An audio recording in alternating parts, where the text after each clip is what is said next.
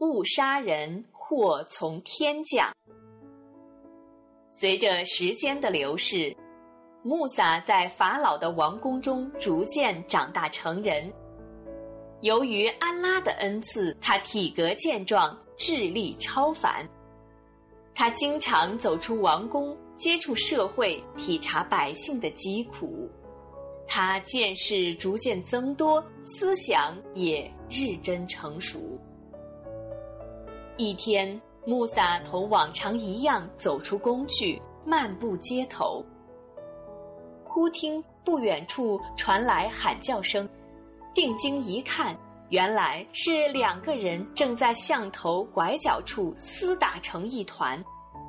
穆萨紧走几步，想上前看个究竟。只见一个埃及科普特人凶猛地把一个以色列人打倒在地。那个以色列人也毫不示弱，拼命从地上爬起后，对科普特人反手便是重重的一拳。两个人扭打在一起，难解难分。穆萨赶忙走了过去，用尽力气把两人强行分开。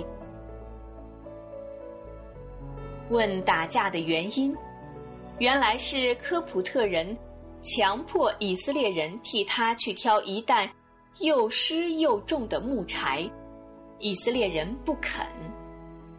以上等人自居的科普特人火冒三丈，挥拳便打，嘴里还不干不净的谩骂以色列人是贱民。以色列人哪肯受此凌辱，便奋力反抗，于是二人就厮打了起来。穆萨弄清了事情的原委，便狠狠训斥科普特人说：“你凭什么强迫别人替你担柴？简直是无法无天！”科普特人怒视着穆萨，气呼呼地说：“关你什么屁事儿？你们大概是一伙儿的吧？”说话时唾沫星子四溅，眼珠子似乎都要蹦出来了。不管是不是一伙儿，眼看你在光天化日之下欺负人，我岂能袖手旁观？穆萨义正言辞的驳斥蛮不讲理的科普特人。我看你是活腻了吧，竟管到老子头上来了！科普特人凶相毕露，猛地一拳朝穆萨打去。穆萨一闪身，紧紧攥住对方的拳头，准备继续同他讲理。可对方气急败坏的又向穆萨踢了一脚，穆萨本不想同他厮打，只想让他认个错就行了，便松开攥住对方拳头的手，准备继续以礼开导他。穆萨没有想到，就在松开手的一瞬间，对方却像头发疯的野兽，朝着穆萨猛扑了过来。忍无可忍的穆萨朝着他猛击一拳，只见对方趔趄了一下，便倒在地上。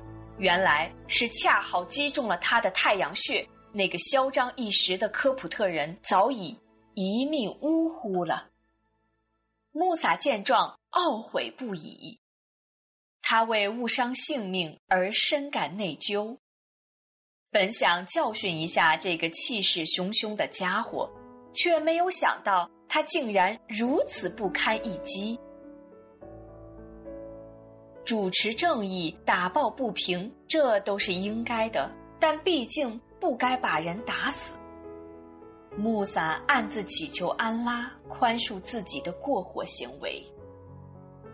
第二天清晨，穆萨又出宫漫步，由于心事重重。他完全不像往常那样留心周围的一切。老兄，快来帮忙啊！一个男人的呼叫声惊动了低头走路的穆萨，这声音分明是向他发出的。穆萨朝着声音的方向望去，发现喊话的人正是昨天的那个以色列人。他又在同另一个科普特人斗殴。穆萨暗自一惊，看来这个人不是一个省油的灯。昨天就是因为他才误杀了人，今天一定要慎重，再不能轻举妄动。穆萨想着，便走上前去，一边责怪那个以色列人不要到处树敌，一边试图制止两人的格斗，因为两人扭打在一起，只动口不动手是不行的。他便用双手使劲拧住两人的肩膀，想把他们分开。那个以色列人的胳膊被拧疼，误以为穆萨是在袒护对方，便胡搅蛮缠地喊道：“好啊，穆萨，你今天怎么不主持正义了？难道你竟要像昨天打死那个科普特人一样，也想把我打死吗？”什么？你叫穆萨？原来昨天的杀人凶手就是你？官府正在捉凶手呢。那个同以色列斗殴的科普特人似乎也抓住了穆萨的把柄，反口指责说：“难道你今天也想把我打死？”此刻，穆萨已经预感到潜伏的灾难即将临头，眼下就有两个人知道昨天发生的事儿。如果科普特人向官府告密，那后果则不堪设想。穆萨正在沉思，那个科普特人转身一溜烟跑了。如果追上去结束他的性命，对穆萨来说易如反掌；而冷静的思考使他并没有这样做。穆萨正望着跑去的科普特人的背影出神。忽然，有一个人气喘吁吁地跑到穆萨跟前，上气不接下气地说：“快跑，快快！有人，有人告你杀了人！法老，法老大发雷霆，已经下令抓你，绞死你！快快快跑，晚了就没命了！”原来，法老的密探从昨天起就在追杀凶手。还没等刚才打架的那个科普特人去告密，法老及其爪牙早已断定凶手必是穆萨无疑。凶残的法老一直对穆萨存有戒心，此次祸起萧墙，他断然不会放过。他下令，一旦抓住穆萨，立即绞死。如今急匆匆给穆萨报信的人名叫赫拉毕勒，论辈分他是法老的叔父。老人在宫中看着穆萨从小长大，对他感情颇深。